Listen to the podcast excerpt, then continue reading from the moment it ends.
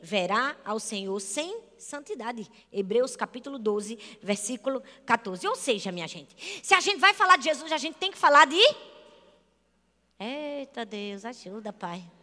Se a gente vai falar de Jesus, a gente tem que falar de quê, gente? Tem como fugir de falar de santidade, gente? Apesar de muita gente estar tá fugindo, não é? Ah, Deus, me segura hoje, Pai. Mas a gente não pode deixar de falar da santidade de Deus. E hoje eu quero trazer três aspectos da santidade de Deus, três lições, três conselhos que nós precisamos aprender sobre a santidade de Deus. A primeira delas é que a pureza revela a santidade de Deus. A Bíblia diz em Abacuque capítulo 1, versículo 13, diz assim: Teus olhos são tão puros que não suportam ver o mal, não podes tolerar a maldade. Uau! A Bíblia diz que os olhos de Deus são tão puros, mas tão puros, que ele não consegue ver o mal. Você já se pegou num momento assim, que você não consegue olhar determinada coisa? Aí tem muita gente que diz, já, pastora, misericórdia, eu tô que não aguento olhar na cara de fulana. Não, não, não, não. Antes que você pense errado, não é isso que eu estou dizendo. Você já se pegou numa situação que você realmente não consegue olhar para alguma coisa? Por exemplo, no meio-dia, debaixo do sol quente, tenta ficar olhando, encarando o sol. Você consegue? Consegue? Eu fico imaginando que é mais ou menos essa experiência que Abacuque queria falar sobre a santidade de Deus. Era como se ele dissesse assim: Deus é tão puro, tão puro, tão puro, que ele não consegue olhar para o mal. É como a gente não conseguir olhar e fitar os olhos no sol do meio-dia. Por quê? Por causa da pureza e da santidade de Deus. Mas o que é pureza, pastora? Pureza é a condição, estado ou qualidade do que é puro, límpido, que não tem mistura ou impurezas. Agora, eu não sei se você sabe. Puro é não ter impurezas. Mas a impureza, ela não é vista a olho nu. A impureza, algumas principalmente, são vistas somente com o microscópio. Vamos dizer que eu tinha dois copos aqui de água. Se eu mostrar os dois copos de água e perguntar qual deles tem impureza, ou tem um, um cloriforme fecal aqui, como chama a impureza, você consegue ver a olho nu? Não. Você só consegue ver com o microscópio. Por que, que eu estou falando isso? Porque tem muito cristão que já está acostumado com a impureza de tal maneira que já nem consegue perceber. Que já nem consegue enxergar que convive com a impureza. Que convive com o pecado. Que já fez o pecado de estimação, não é? Que ele já é de estimação, já está acostumado com ele, tem pedigree, mora dentro de casa, faz o que quer, come, tem coleira, tem tudo. Por quê? Porque se acostumou com a impureza de tal forma que nem sequer percebe mais. Já está domesticado. Misericórdia. Virou bichinho de estimação. Já viu? Porque vocês estão tão sérios. Eu falei, eu avisei. É ou não é, minha gente? É. Impureza em quê, pastor? Impureza nos olhos, nos ouvidos, na fala. Deixa eu perguntar para mim para você. O que é que você curte no Instagram? Quais são as fotos que você curte no Instagram? O que é que você olha na internet? Deixa eu fazer outra pergunta para você. Qual é a roupa que você veste quando você não vem para a igreja? Deixa eu fazer só mais uma pergunta. Com quem você conversa no WhatsApp? Agora deixa eu fazer outra pergunta. Qual é a música que você escuta quando você está na sua casa? Qual é a música que você escuta quando você está no seu carro? Agora, deixa eu fazer mais uma pergunta. Você curtiria a foto que você curte no Instagram se eu estivesse do seu lado olhando o celular curtindo com você? Deixa eu perguntar mais, calma. Você me convidaria a ouvir as músicas que você escuta ou o seu pastor? Você contaria as mesmas piadas que você conta no seu trabalho para mim? Contaria? Mandaria as mensagens que você manda para determinadas pessoas para mim? Aí muita gente ia dizer: não, pastora, misericórdia, que falta de respeito. O que é que te faz pensar que eu sou mais santo do que Deus e que conteúdos impróprios, inapropriados que você consome, produz e bota para fora são chocantes para mim, mas não são chocantes para o próprio Espírito Santo que habita dentro de você? Esse é o nosso problema. A gente está temendo algumas pessoas e se esquecendo de temer a principal pessoa, a pessoa do Espírito Santo que habita dentro de nós. A pessoa do Espírito Santo que mora dentro de nós. O que nos faz esquecer da presença de Deus constante na nossa vida. Se alguma dessas perguntas mexeu com você, talvez, talvez você precise relembrar que o Espírito Santo habita dentro de você. Ou talvez você precise perceber que talvez esteja perdendo a sensibilidade da santidade de Deus. E talvez a velha natureza, o velho homem esteja querendo encontrar espaço na nova criatura que você já é. Ou talvez sejam os dois, né, minha gente? Talvez seja bom relembrar que o Espírito Santo mora e que a gente precisa renovar nossa sensibilidade, não é? Amém, minha gente? Amém. Glória a Deus, minha gente. Amém, minha gente?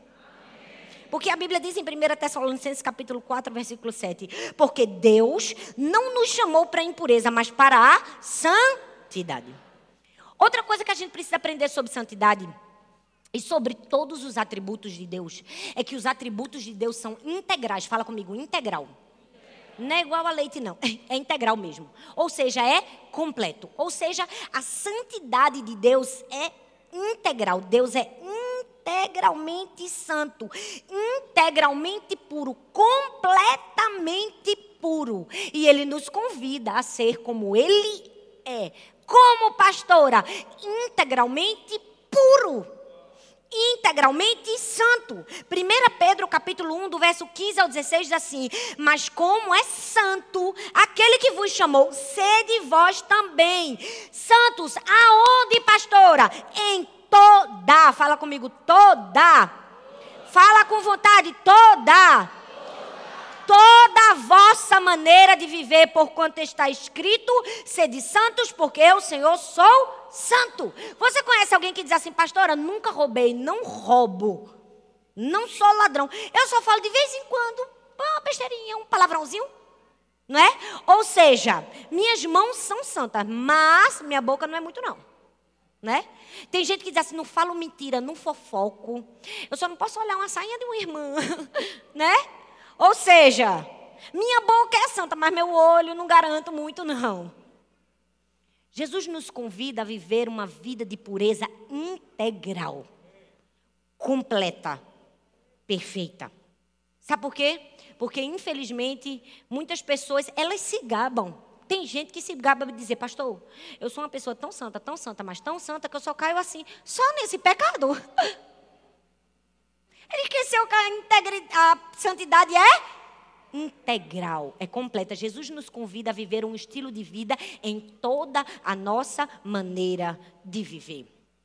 Aí tem gente que nada, pastora. Que nada, pastora. Deus só quer o coração da gente. Primeiro que Deus não é cardiologista para querer só o coração. Ele quer você inteiro, completo, do começo até o fim. Esse negócio, Deus quer só o coração. Aí você me mostra na Bíblia onde Deus é cardiologista, porque ele não é. Segundo que esse negócio, que nada, pastora, nada a ver. Pensa numa frasezinha que leva a gente para o inferno. Agora, se tu quiser ir para o inferno, aí tu fala que nada, nada a ver. Vai falando, vai falando que tu vai caminhando para a perdição. Porque tem tudo a ver, viu? Vida de pecado, vida de impureza e inferno, uia, andam juntos. Nós precisamos entender que a santidade de Deus é integral. Deus nos quer por completo. Fala comigo, pureza completa. Mas fala com vontade, gente. Pureza completa. Deus não disse assim, seja só um pouquinho santo. Disse? Deus disse assim, seja santo só onde der. Disse? Esse assim, pode guardar só um pouquinho de impureza? Disse? Não. Ele disse: Sede santos, como eu, o Senhor, sou santo, em toda a vossa maneira de andar. Eu vou contar para vocês uma história de um filho que chegou para a mãe e disse assim: Mãe, eu posso ir para o cinema com os meus amigos? É porque está todo mundo indo e o filme é maravilhoso e todo mundo já assistiu, eu também queria assistir. Aí a mãe disse: Pode, meu filho, pode. O filme tem alguma coisa que vai prejudicar a sua vida espiritual? Tem cena de sexo, tem palavrão, tem alguma impureza? Aí o filho, como não queria mentir para a mãe, mas também não queria contar todos os detalhes, porque queria assistir o filme, disse assim: Ah, mãe, é melhor do que os outros. Tem, tem só um pouquinho de impureza. A mãe dele disse assim: Pois bem, se tem só um pouquinho de impureza, né? Pode assistir. Aí ele disse: Tá bom. Aí nisso a mãe foi para a cozinha e foi fazer a sobremesa preferida do filho, brownie. Começou a cozinhar, começou a cozinhar, foi no quintal, pegou só um pouquinho do cocô do cachorro e botou dentro da sobremesa. Bateu, bateu, fez, colocou no forno. Quando subiu aquele cheiro, que o filho sentiu o cheiro, meu Deus, minha mãe está fazendo minha sobremesa preferida. Desceu, mãe, não acredito. Isso é brownie, a mãe disse, é brownie, meu filho.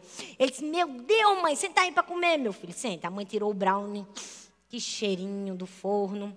Botou no prato. Quando o menino pegou o brownie, que ia botar na boca da mãe? Pera aí, só um pouquinho. Eu só precisava te avisar que eu coloquei só um pouquinho do cocô do cachorro na receita. Mas não tem problema, né? Você disse que só um pouquinho de impureza não faz mal a ninguém, né? Aí ele disse, mãe, você tá doida? Ela, não, quem disse foi você. Que só um pouquinho de impureza não faz mal a ninguém. Preciso nem falar mais nada, né, minha gente? Preciso dar alguma explicação dessa ilustração. Precisa não, né, minha gente? Quando a gente diz assim, só um pouquinho, pastora. Esse meu amigo é só um pouquinho errado. Essa minha namorada é só um pouquinho troncha. Eu vou deixar meu namorado pegar só um pouquinho lá embaixo, depois da cintura. Né?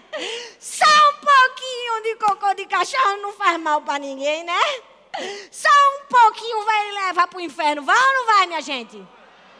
Quando a gente fala de santidade, a gente precisa entender pureza integral. Não dá para fazer assim, só um pouquinho. Não dá para abrir mão, só um pouquinho para o pecado. A Bíblia diz: sede santos como eu, Senhor, sou santo. Pureza revela a santidade de Deus.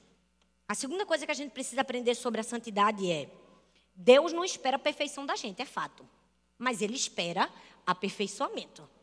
Fica com essa, Deus não quer que eu seja perfeito, Deus nem espera a perfeição de mim. Espera não, mesmo não. Porque Ele sabe que a gente é ser humano. Mas Ele espera aperfeiçoamento. Quem aqui nunca ouviu dizer alguém dizendo assim, não estou preparado para entregar minha vida a Jesus? Não é? Talvez seja você essa pessoa que disse e está dizendo isso. Ainda não estou pronto para entregar minha vida a Jesus. Eu gostaria de te dizer que você nunca estará pronto. Olha! A pessoa está dizendo, misericórdia, pastora, está orando minha vida, está dizendo que não tem jeito para mim, não. Eu estou dizendo que você nunca estará pronto para aceitar a Jesus. Nunca estará. É verdade isso. A Bíblia mostra isso. Se você ler o Antigo Testamento, você vai ver que os sacerdotes eles tinham um ritual. Antes da vinda de Jesus para nos trazer salvação, é, para a expiação dos pecados, ou seja, para o perdão dos pecados, o sacerdote tinha que sacrificar um animal todos os dias. E a pessoa que oferecia o sacrifício, ou seja, para a expiação do seu pecado, a Bíblia diz que ela tinha que segurar na cabeça do animal, cortava-se o pescoço do animal, derramava-se o sangue né? Tinha que ser um sangue inocente, ou seja, o sangue do animal, e aquilo era a representação do perdão dos pecados. Pode parecer um pouco macabro, né? Mas era didático. O que era que Deus queria com isso? Deus estava ensinando para o povo que todo pecado vem com a lista de contas. A gente vai ter que pagar pelo pecado. Tem uma prestação. E quando se usava o animal como um sangue inocente para essa prestação, era uma figura do que ainda haveria de vir. Jesus, o Cordeiro perfeito, ia se entregar, derramar o seu sangue. Para quê? Para que a gente tivesse acesso, um caminho para reconciliação e perdão direto a Deus. Era simplesmente Deus nos ensinando: o seu pecado tem um preço, precisa ser pago, e por enquanto é pago com o derramamento de um sangue inocente de um, um animal, mas um dia será pago completamente com o derramamento de um sangue perfeito e puro de Jesus. E a partir daí você poderá ser puro, santo, limpo de todo e qualquer pecado. O que é que isso quer dizer para mim e para você? Que Jesus é a representação do nosso perdão. Por que, que eu disse que você nunca vai estar pronto? Porque sozinho você nunca consegue a purificação dos seus pecados.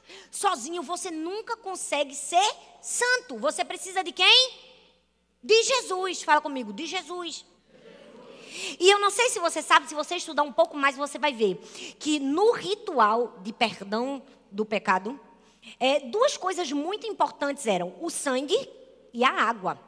Porque o sacerdote, quando ele entrava no tabernáculo, que ele ofereceu o animal, ele tinha uma pia que ele precisava lavar as mãos e lavar os pés. Ou seja, o sangue e a água eram representações da purificação.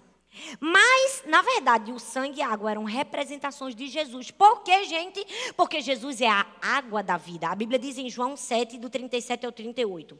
No último e mais importante dia de festa, Jesus levantou-se e disse em alta voz: Se alguém tem sede, venha a mim e beba. Quem crer em mim, como diz a Escritura, do seu interior fluirão rios de água viva. Ou seja, Jesus é a água, mas é também o sangue, porque Mateus 26, do 26 ao 28 diz: Enquanto comiam, Jesus tomou o pão, deu graças, o partiu e deu aos seus discípulos, dizendo: Tomem e comam, isso é o meu corpo. Em seguida, tomou o cálice, deu graças e ofereceu aos discípulos, dizendo: Bebam dele todos vocês. Isso é o meu sangue, o sangue da aliança, que é derramado em favor de muitos, para perdão dos pecados. Ou seja, somente Jesus é capaz de nos purificar, gente. Somente Jesus é capaz de nos aperfeiçoar. Tem gente que diz assim: eu vou me purificar para chegar perto de Jesus. Você não vai conseguir. Você chega perto de Jesus para ser purificado, entendeu? Existe uma diferença. Vou deixar de fumar para aceitar Jesus. Não vai conseguir. Primeiro você encontra Jesus para depois conseguir vencer seus vícios. Vou deixar de fazer isso para chegar perto de Jesus. Não! A santidade vem quando você se aproxima de Jesus primeiro. Mas muita gente, muita, muita, muita. Muitas pessoas acham que viver em santidade é ser perfeito. É ou não é, gente? A gente, sem querer, não atrela a palavra santidade à perfeição? Não é verdade? É não, é mentira. É mentira, gente. Porque vocês disseram que não era nada. É verdade ou não é, minha gente? Ah, sim. Pensei que vocês não estavam acreditando. Gente, eu vou mostrar aqui na Bíblia, então. Muita gente acha que santidade é perfeição. E na verdade não é. A busca pela santidade na nossa vida é um processo. Fala comigo, processo.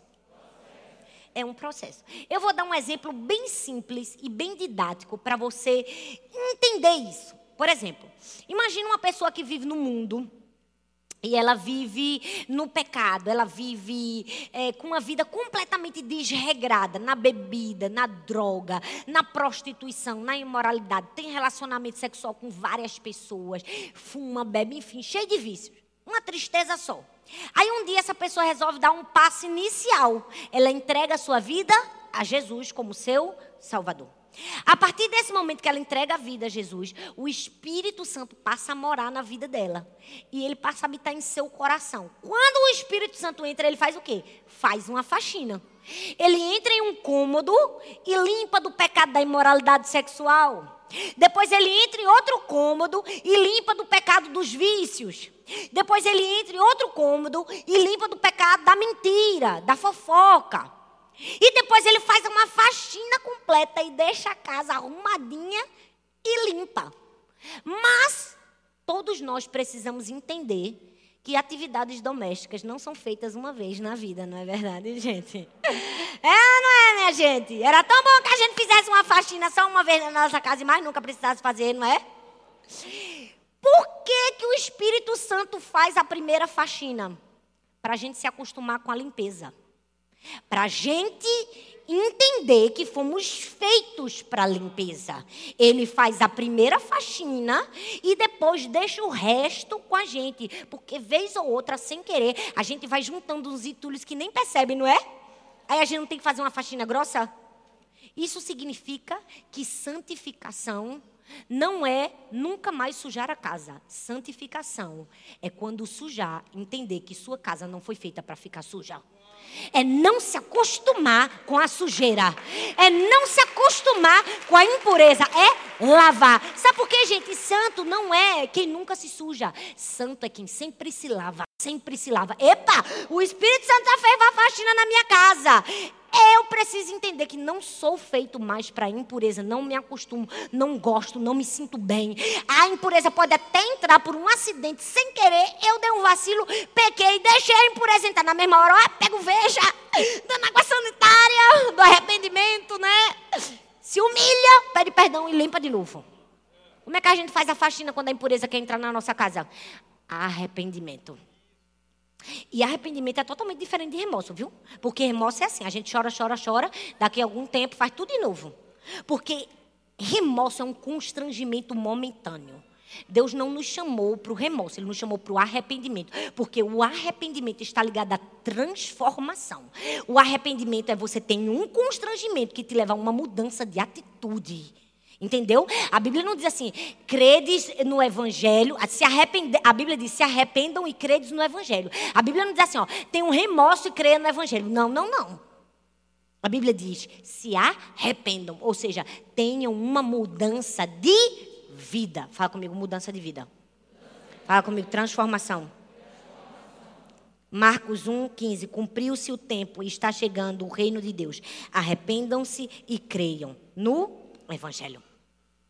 John Wesley dizia assim: a salvação tira o cristão de dentro do mundo, a santificação tira o mundo de dentro do cristão. Santidade tira a impureza do nosso coração, tira o mundo de dentro do nosso coração. É uma escolha que nós mesmos fazemos. Porque tem gente que, que, que quer fazer quer, quer que o Espírito Santo entre por osmose, né? Ah, hum, vem Espírito Santo, me faz ser santo. Não, não, não. Santidade de Deus nós buscamos e escolhemos. Quando eu seleciono o que eu vejo, seleciono o que eu escuto, seleciono o que eu faço. Mas por que ninguém fala mais de santidade? Porque ninguém mais quer selecionar, não é? Todo mundo quer fazer o que agrada a sua carne. Todo mundo quer fazer o que agrada a sua vontade. E ai daquele que falar. É ou não é, minha gente? Tem umas pessoas que comentam que eu não olho mais nada. Porque se eu entrar no Instagram de alguém, tem hora que eu digo assim: o sangue de Jesus tem poder na minha vida. Tem uns crentes que eu digo: é mesmo? Eita Deus. Era tão bom que Jesus visse o Instagram de alguns crentes, não era? Primeira coisa que se converte, depois que você se converte a Jesus, é o seu Instagram. Vá nele e faça uma limpeza, viu? Em nome de Jesus. Porque a limpeza não só é feita no coração, não. É feita aqui também, para as pessoas verem que Jesus limpou de verdade. Porque se você ainda deixa aquela sua foto exposta, toda a carne que era para estar tá coberta, quer dizer que a limpeza só foi aqui. Opa, não. A limpeza que acontece aqui aparece aqui, viu? É bom limpar. Limpa tudo. Passa água sanitária. E limpa o guarda-roupa também, em nome de Jesus. Vamos limpando. Vamos fazendo a limpeza total. Amém, minha gente?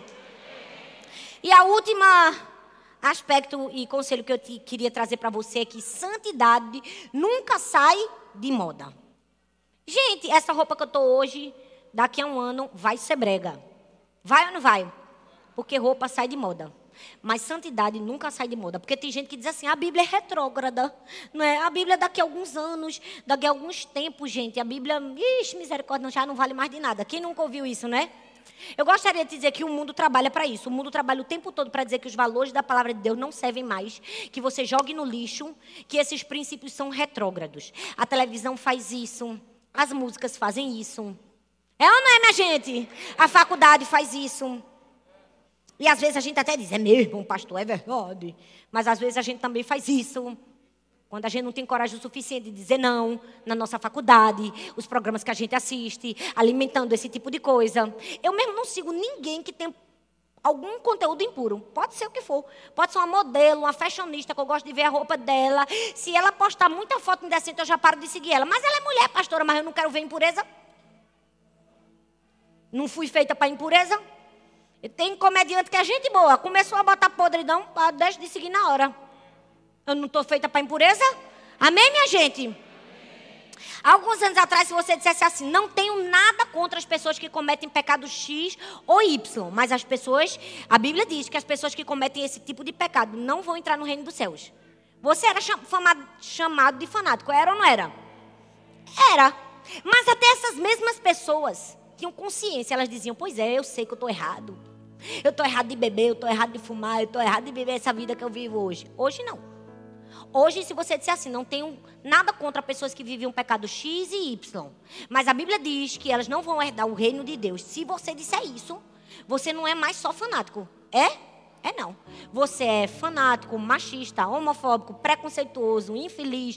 Vão botar uma hashtag para você, cancela ele, não é?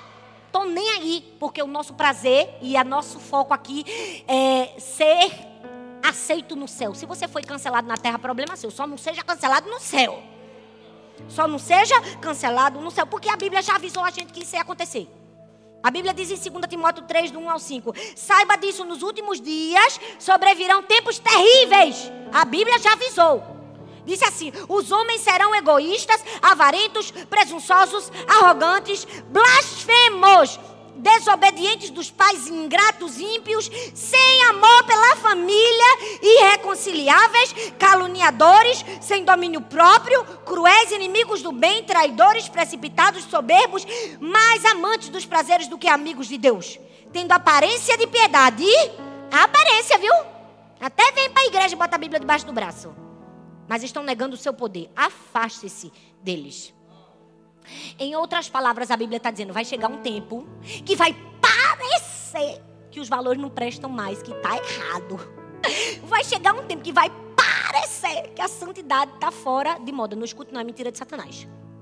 Aí você vai dizer: misericórdia, pastora, sangue de Jesus tem poder. É verdade? Nós estamos em tempos terríveis, misericórdia, está uma desgraça só. E agora, pastora, calma. Calma, que Jesus nunca apresenta um problema para a gente sem dar a gente uma solução. Todo problema que Jesus mostra, ele mostra a solução também. Qual foi a solução que ele mostrou? No capítulo seguinte.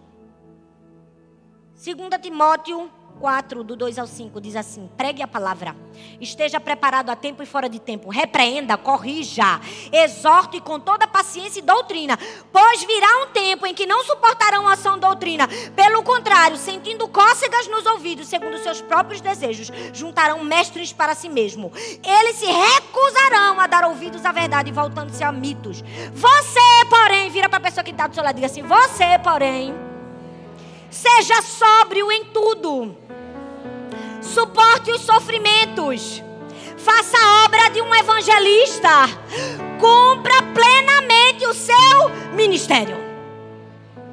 Aí tem gente que vai dizer, é, pastora, mas o problema. Pode bater palma só para eu beber água.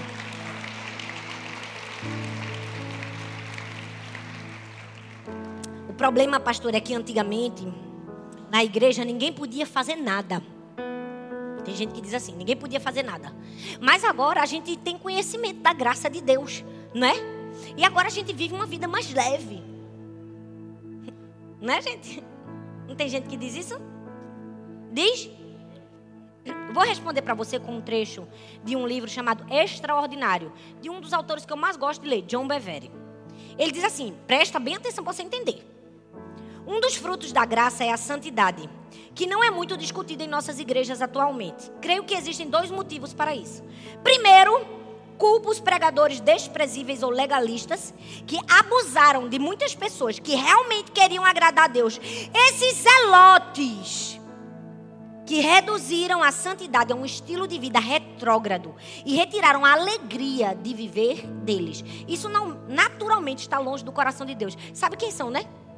Os famosos fariseus, que ensinaram pra gente que santidade era um estilo de vida opressor, maligno, que tirava até a alegria da pessoa. Felizmente, um bom número de pessoas se libertou dessa tirania, porém, não sem consequências. Um dos resultados mais prejudiciais é que eles agora se horrorizam ante a simples menção da palavra santidade.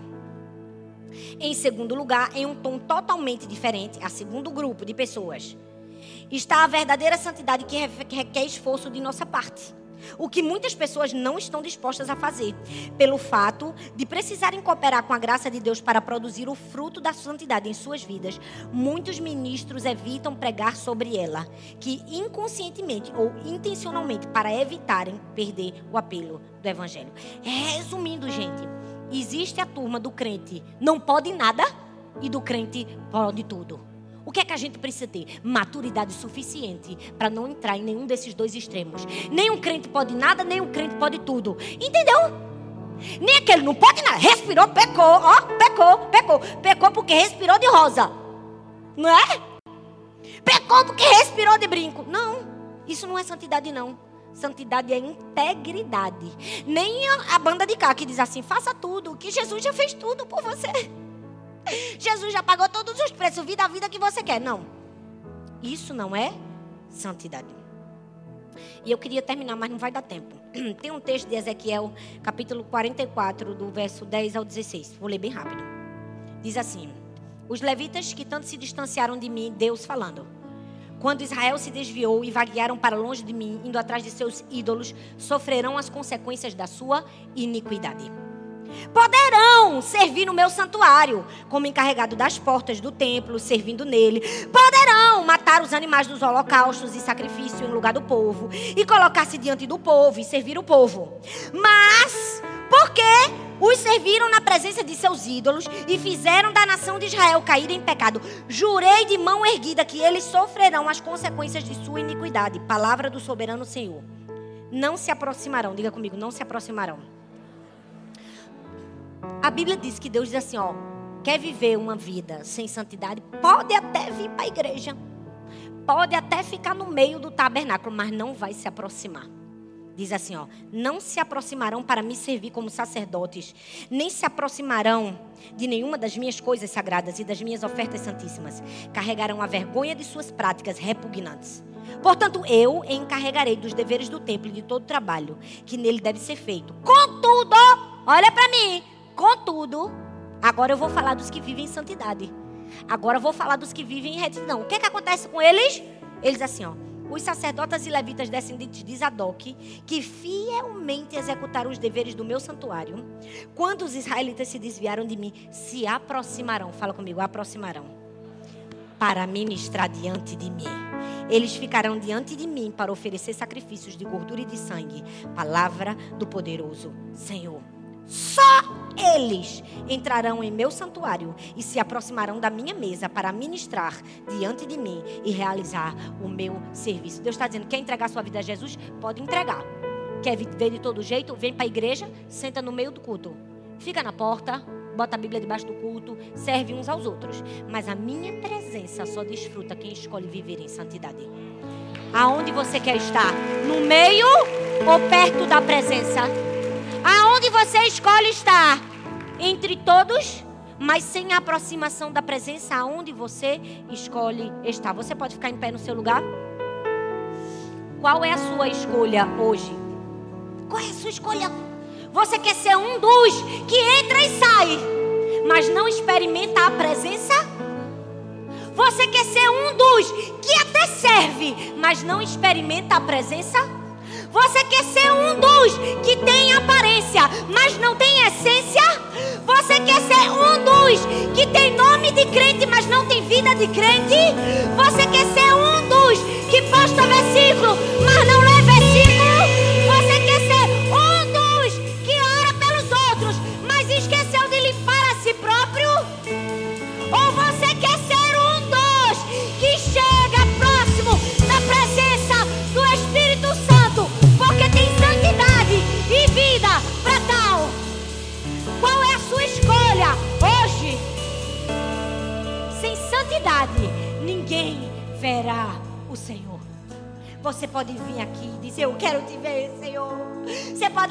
Suas mãos. Você pode querer adorar os, os líderes aqui de louvor. Você pode dizer: Deus, eu te amo, eu quero mais do Senhor. Não adianta se não vive em santidade não chega perto. E não sou eu que estou dizendo, não. É a Bíblia. Não se aproxima quem não vive em santidade. E agora, pastor, o que é que eu faço? Viva em santidade. Deixa o Espírito Santo fazer a faxina. E quando ele terminar, deixa de preguiça e limpa a casa toda semana. Limpa toda semana.